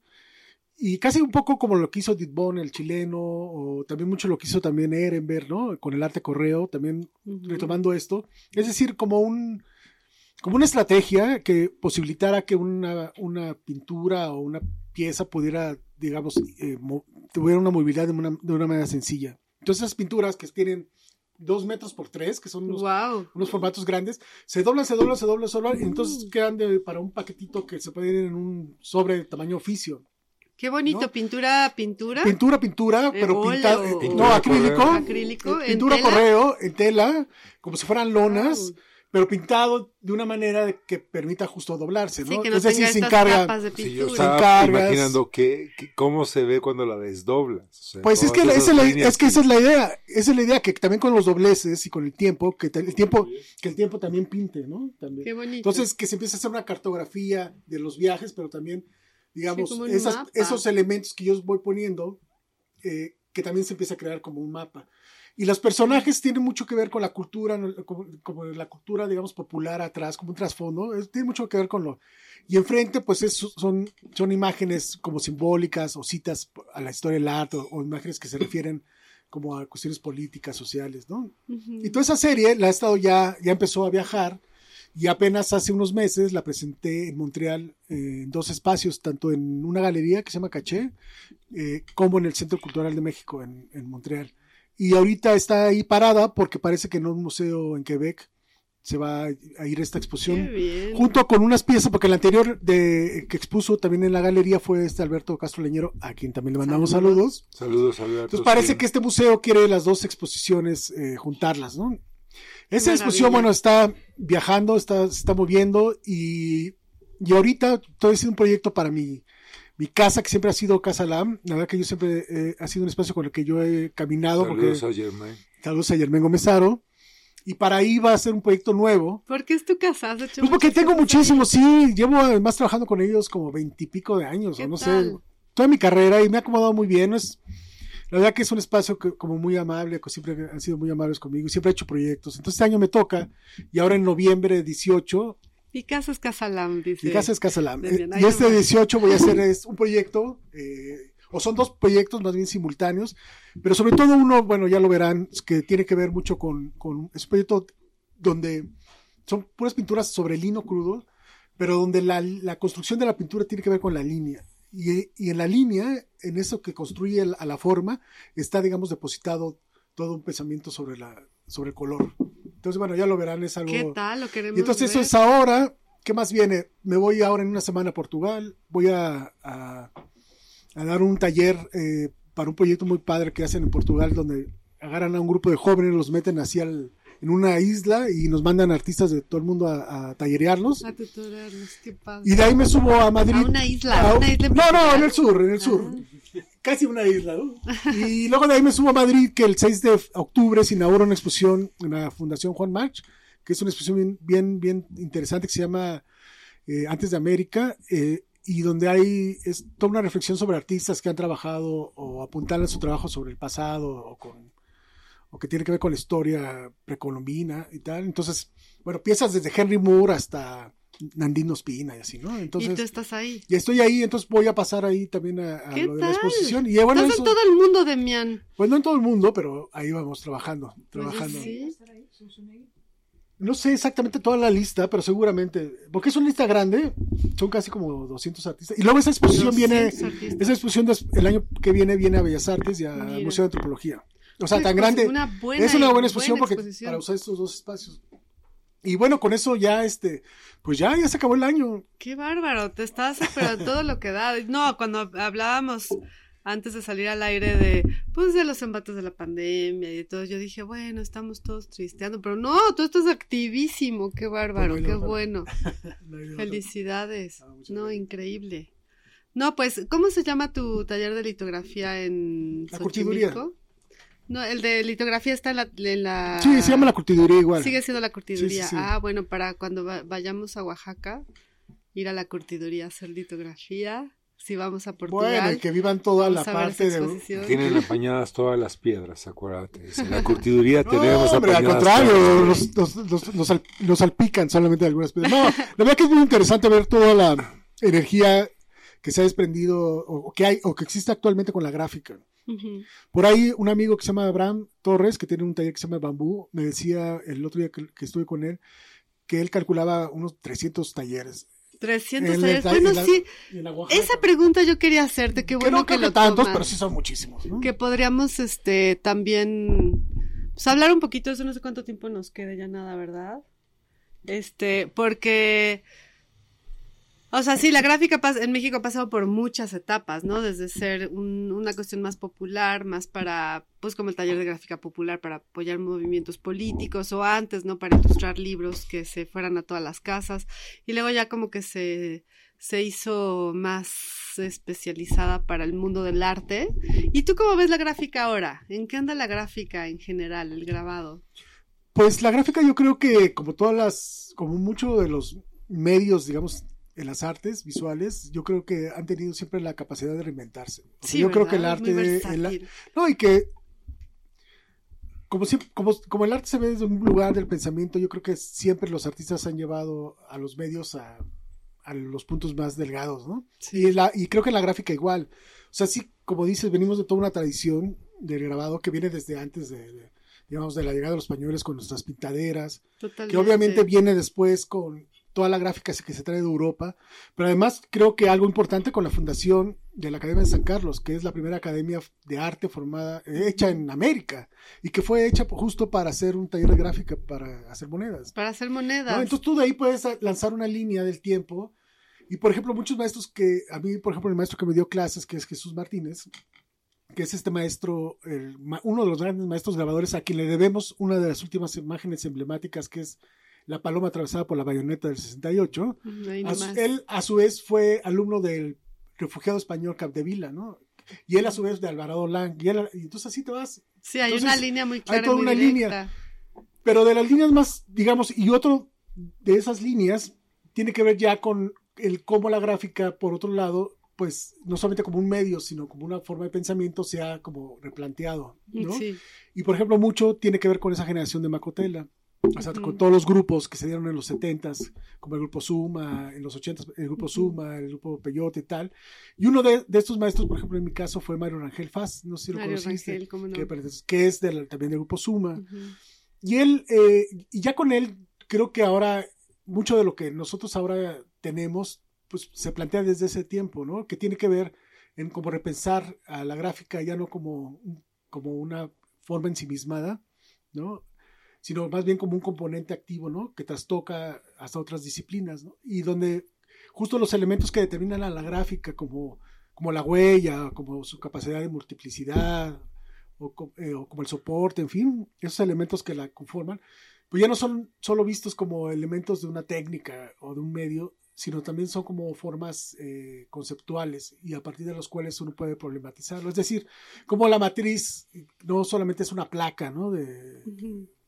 Donde se imprime una imagen, sino una matriz pues puede ser cualquier cosa, una coladera, ¿no? Lo que hacía el grupo Suma.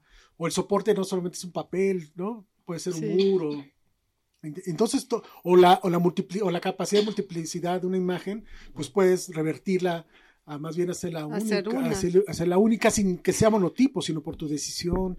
Entonces yo creo que eso es lo que estamos viendo ahora, como una gráfica más abierta, entre comillas, expandida, y donde justo como tiene que ver con, con- como, como se junta con otros lenguajes, se abre, ¿no? Entonces, hacia pues los nuevos, como nuevas manifestaciones, o sea, más pegadas como al arte conceptual Ya cosas mucho más o de instalación, ¿no? Pero Pero eso, que- pero- perdón, pero eso tiene mucho que ver también con lo que te decías tú, porque nuestro pasado con el taller gráfica popular, o sea, cuando uno piensa en Leopoldo Méndez, la verdad yo siento que ahí Nos escucha Leopoldo Méndez. también nos escucha. Leopoldo.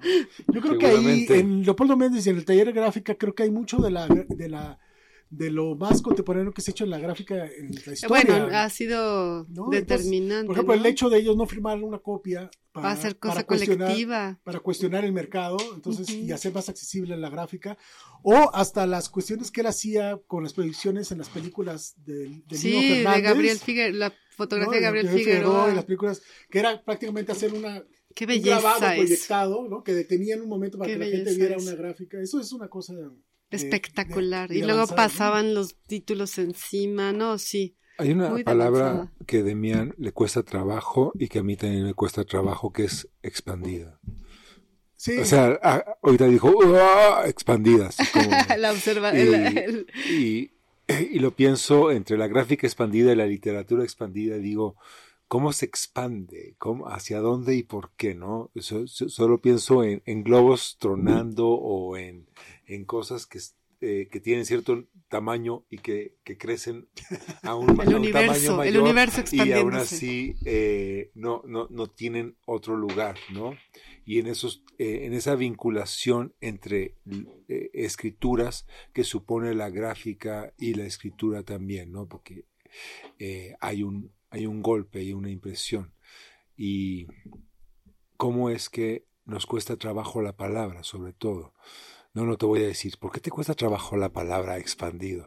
Sino nada más subrayar cómo es que eh, estamos en lo expandido y aún así nos cuesta trabajo expanderla. es, eh, expandernos. sí. Expander la expansión. Oye, no, pero, pero digo, yo no quiero, no quiero extenderme mucho porque ya estamos, creo que sobre el tiempo. Pero, mm, ah, no, todavía podemos darnos 15 minutos. Pero no, me encanta lo que dices de la historia del, bueno, la, el, como la línea muy clara que está desde las pintaderas, este, precoloniales hasta preconquista. No sé cómo se ahora todo es incorrecto, no sé si es incorrecto decir colonial o conquista, pero bueno, de este, en fin, llega la colonia, la, este, la Academia de San Carlos, y, pero en todas las etapas de la gráfica mexicana hasta ahora, siempre ha habido una impronta, no sé, no sé cómo, porque no quiero ser este chauvinista, o sea, pero bueno, la verdad es que a mí sí me emociona Leopoldo Méndez y sí me emocionan las, las pintaderas y sí me emociona cuando veo a Toledo, la obra de Toledo, la tuya, con toda esta, toda esta identidad, este, y, pero la gráfica siempre ha sido un lugar para la identidad, ¿no? En todas las épocas de, en la litografía del siglo XIX, en Posada, por supuesto, o sea, siempre ha habido mucho más que, no, más que en la escultura o que en, o que en la pintura, salvo el muralismo, siempre ha habido como este, ha habido este lugar como de, aquí podemos decir cosas, no sé, no sé por qué, tú no lo ves, ¿qué opinas? No, sí, yo lo veo y, por ejemplo, claro ejemplo, pues yo creo que está más cercano también a como a lo social, a la, Sí, a la ¿verdad? posibilidad que tiene la gráfica de, De expandirse, polen. de, de- de distribuirse. de- de- bueno, lo mismo decía Leopoldo estoy buscando Méndez. otras palabras. O sea, la idea de la democratización de la imagen que plantea Leopoldo. Méndez, Sí. pues tiene que ver con eso, con que esas gráficas tengan esa posibilidad de acercarse más hacia la gente, ¿no? Sí, Y eso lo, lo- fíjate que ahora cuando platiqué del APO, pues ahí es un claro ejemplo de lo que pasó Claro. y cómo la gráfica, pues realmente era un boom eh, importantísimo. O sea, digamos, la gráfica respondió no solamente al movimiento de la APO, sino también se volvió como un como imágenes que respondían al... a la gráfica siempre ha generado una imagen de identidad Sí.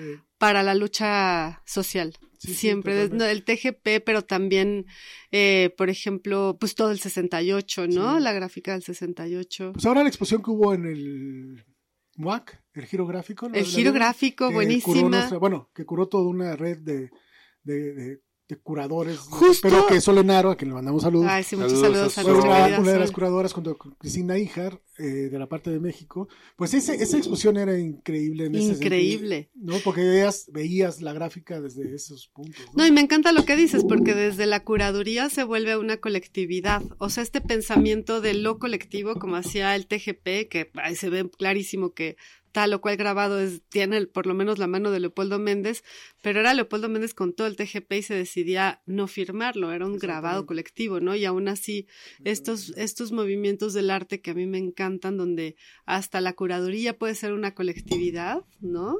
Que es muy, muy, muy o sea, pareciera que el arte en cierto modo es súper individual y que ahora está muy enfocado al mercado, pero existen un montón de proyectos que justo no están en, en el lugar como del, así, la palestra del arte Sí. contemporáneo, justo por ser colectivos, por ser sociales, por ser anónimos, por tener una función que va mucho más allá de estar en una galería y venderse, que eso a mí me fascina. Sí, fíjate que yo cuando me invitaron antes de la pandemia, fui invitado a la Bienal de La Habana y la pieza que yo llevé tenía mucho que ver con lo que dices. Era un archivo gráfico que fui formando, invitando amigos a que me dieran una plaquita de linoleo de 10 por 10. Pero la plaquita de linoleo la grabó Toledo, la grabó Jan Hendrix, la grabó Ay, qué maravilla. Cisco Jiménez, la grabó Betsabe Romero. O sea, la grabaron todo. joya. Entonces la idea de este archivo es que yo tengo un triciclo, un, como esos de- con un tórculo, un taller de gráfica, digamos, móvil Móvil. y va ese archivo moviéndose y entonces Qué regala las gráficas. Es un poco retomar, recuperar eso del taller gráfica y no, no es quien, no es la firma de, la, de quien es el grabado, sino es la imagen, ¿no? Entonces, La firma se diluye en el proyecto, pero y- está apoyando sí, el proyecto al y mismo ese, tiempo. y ese proyecto, bueno, estuvo en la, en la Bienal de La Habana, repartimos creo que en una semana 10 mil. No puede ser, en tu tórculo móvil, en tu taller móvil. móvil. Y luego ese, taller, pues ya luego lo trajimos aquí. Bueno, lo traje aquí, obviamente, y, y tiene como sub, sub, o sea, subcosas, ¿no? Entonces, por ejemplo, hay uno de poesía, Mm. Por ejemplo, yo ahora que fue, que llevaron las cenizas de Octavio Paz y este, hicimos uno- puros haikus en linóleos y también Qué lindo. estuvo regalando, que es como poesía volante, ¿no? Y, este, y la pieza mía que estuvo justo en esa exposición de girográfico, pues tenía que ver también con, con un- una cuestión política para que yo hice como un pues con un dolor y con un homenaje al, al primer año de Ayotzinapa, ¿no? Que son esas placas que de todos los rostros Ay, sí, como no. en sí la las- primera marcha, en la primera, entonces lo que yo hacía es que los imprimían para que la gente se los pudiera poner, ¿no? En- Sí, y además fueron como un, una imagen, pues sí, icónica del movimiento, de cierto modo. Sí. Sí, qué triste, ¿verdad? Imposible de no pensar Sí. en, no, no sentir toda esa tristeza. Ah, qué bien, este, Damián, me encanta, Damián, que hayas, este, yo, perdón, tengo siempre esta dislexia de, de siempre, ah, bueno, en fin, a varios de nuestros invitados les cambio el apellido o el nombre, ¿Qué perdón. apellido tiene Demián entonces? ahora? Flores, Demián Flores, pero a Minerva Salguero le dije todo el programa a Minerva Salgado. Disculpa, Minerva, Disculpa. Sí. perdón. No, pero qué increíble escucharte porque, este, claro, una, una, yo lo veo de lejos y claro, percibo todo esto, pero me gustó mucho esto que contabas de las pinturas plegables, que son casi libros, ¿no? Mapas, eh, porque conviven tu obra el- la gráfica, la pintura, lo colectivo, lo individual, lo social, ¿no? La proyección, la expansión internacional. Entonces, de cierto modo, eres un artista que puede tocar muchos mundos, ¿no? Eso es una revista reaccionaria. ¿Cuál? Expansión. Ah, sí es cierto. ¿Existe todavía expansión? Me temo que Sí sí. Existe. Grupo Expansión, yo trabajé para Grupo Expansión. Saludos. Sí, sí, sí. El Metrobús. y- Sí. La reacción vive, sí. Insiste. Estábamos en otra pregunta, Poles. Ya me dejaste pensando. Tú que usas palabras como expansión y, Fuiste tú el que puso el y acento están ahí. posicionadas. Es como, como decir Campo Bello y no es haciéndote- sopa de tomate. eco. Bueno, pero total que eres un artista que toca muchos mundos, ¿no? Que parecieran además opuestos. O te dedicas a una cosa o la otra. Sin embargo, tú has sabido navegar en todos con mucha, pues, gracia y entereza, Bonomía. ¿no? Bueno, No, mía. Muchas gracias. Sí, sí, toda nuestra admiración. Qué bonito, Demian. Bueno, hemos sido fans todo este tiempo, sí. No, yo recuerdo la primera vez que vi tu obra desde entonces y este sí he sido este siempre me ha gustado todo lo que haces. Está, está muy bonito conocerte aquí en el programa en charla, en charla profunda. No, pues es, el gusto Y, es y mío. con buen gusto musical, salsero. Más o menos, más o menos. Bueno, no se llama salsa, ¿verdad, Carmen María? Son. ¿Cómo le llamas? ¿Son? Pues no importa, supuestamente el término salsa se genera a partir de una integración de varios, pues, pero básicamente sí, sí son, Son. son el son montuno, sí. ¿Dónde nació el son? No, sé. No, no nació en Cuba, pensé que sería en Cuba. No, yo sí creo que nació en Ah, Cuba. sí, de claro. México, Claro que nació en. Cuba, igual que el Ah. danzón, el danzón también. El- Y bueno, y está el cha-cha-cha y el guaguancó y, También todos esos y cubanos. la guaracha. O sea, ¿La y- guaracha es cubana? no, sí, claro. Sí, claro, sí. Sí, claro. Hay ¿Hay muchas- algún género que Entonces, sea lo que sucede con la salsa, bueno, desde mí, la información que yo tengo, que evidentemente Demian tiene muchos más informaciones y es muy interesante su, su mirada y su postura, es que la salsa integra todo eso, entonces no se define claramente, ¿no? Entonces puede como, como bailar Claro, le echas el tomate, la el jitomate, el chilito cascabel y Sí. todo Sal-. Salomé es el gran integrador. Sí, sí. Oye, Salomé, ¿esa? Justamente, sí, es como... ¿Ese qué es? Era como... Eso no, la- eso no la- tiene que ver Salomé. Pero bueno, es el tema era, era lo que nos, decían que era salsa. ¿A o qué Salomé Ah, te bueno. Le ponían refieres? el, el- el rotulador Dimo, esto es salsa. Ah, pero eso no lo conozco. Pero bueno, de todas formas, es muy interesante la mirada de Demian. Muchas gracias. eh, Gracias a todos porque pues he aprendido mucho hoy. Sí. ¿no? Hay muchas cosas que, que no conozco y, y- hay mucha información ¿no? interesante. Me va a gustar mucho conocer tu obra en algún momento. Ah, es Sí, increíble. y, y bueno, y toda la, la postura, no sé si la postura, pero la, la actitud que tú tienes frente, pues no sé si es expansión. A la expansión. No al grupo expansión, a la No, expansión. claro, por eso, no sé si es la, la expansión. No se preocupen, Pero Expansión esta- nos paga dinero cada vez que lo mencionamos. esta, esta, esta mirada como por un lado integral y por el otro lado, no voy a, usar el término expansiva, de lo que has hecho escuchándote en distintos momentos de tu vida, haciendo cosas distintas, para grupos distintos, para... Voy a, voy a usar una palabra un poco fuerte, pero es como muy mía, como una misión de vida, ¿no? Como una misión en términos de, de abrirte a, a esta a esta gama como de posibilidades increíbles, internacional y, y con grupos distintos y, y la verdad es que me siento muy afortunada de haberte conocido, Demian. Estoy aprendiendo, estoy aprendiendo muchas cosas, de verdad, y muchas gracias por invitarme, Selva y Ricardo. Ah, aquí es tu casa, querida Carmen. No, de verdad, de verdad estoy, estoy como muy, pues muy alerta y muy atenta. No, que porque está- además sí, de verdad hay pocos artistas que han, que se han puesto, como bien dice Carmen María, eh, una misión de vida de, pues de dar, ¿no? De dar, tal cual dar. Que yo creo que es mucho la enseñanza del maestro Toledo, ¿no? Lo que decía Pollens, lo que decía Pollens, ¿no? La, la, la generosidad, ¿no? Sí. Es una exacto. actitud generosa y abierta frente a, a mundos. Es como.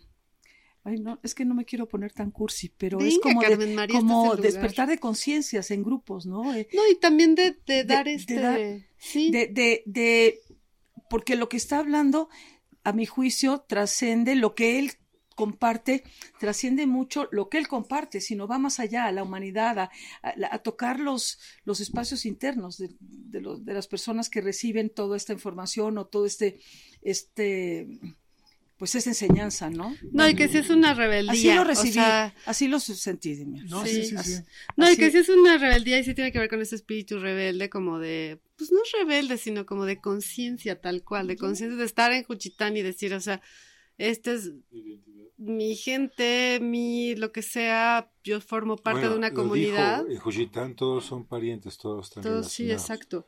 Estamos esperando ya tu expo en, en Beijing, por ejemplo, ¿no?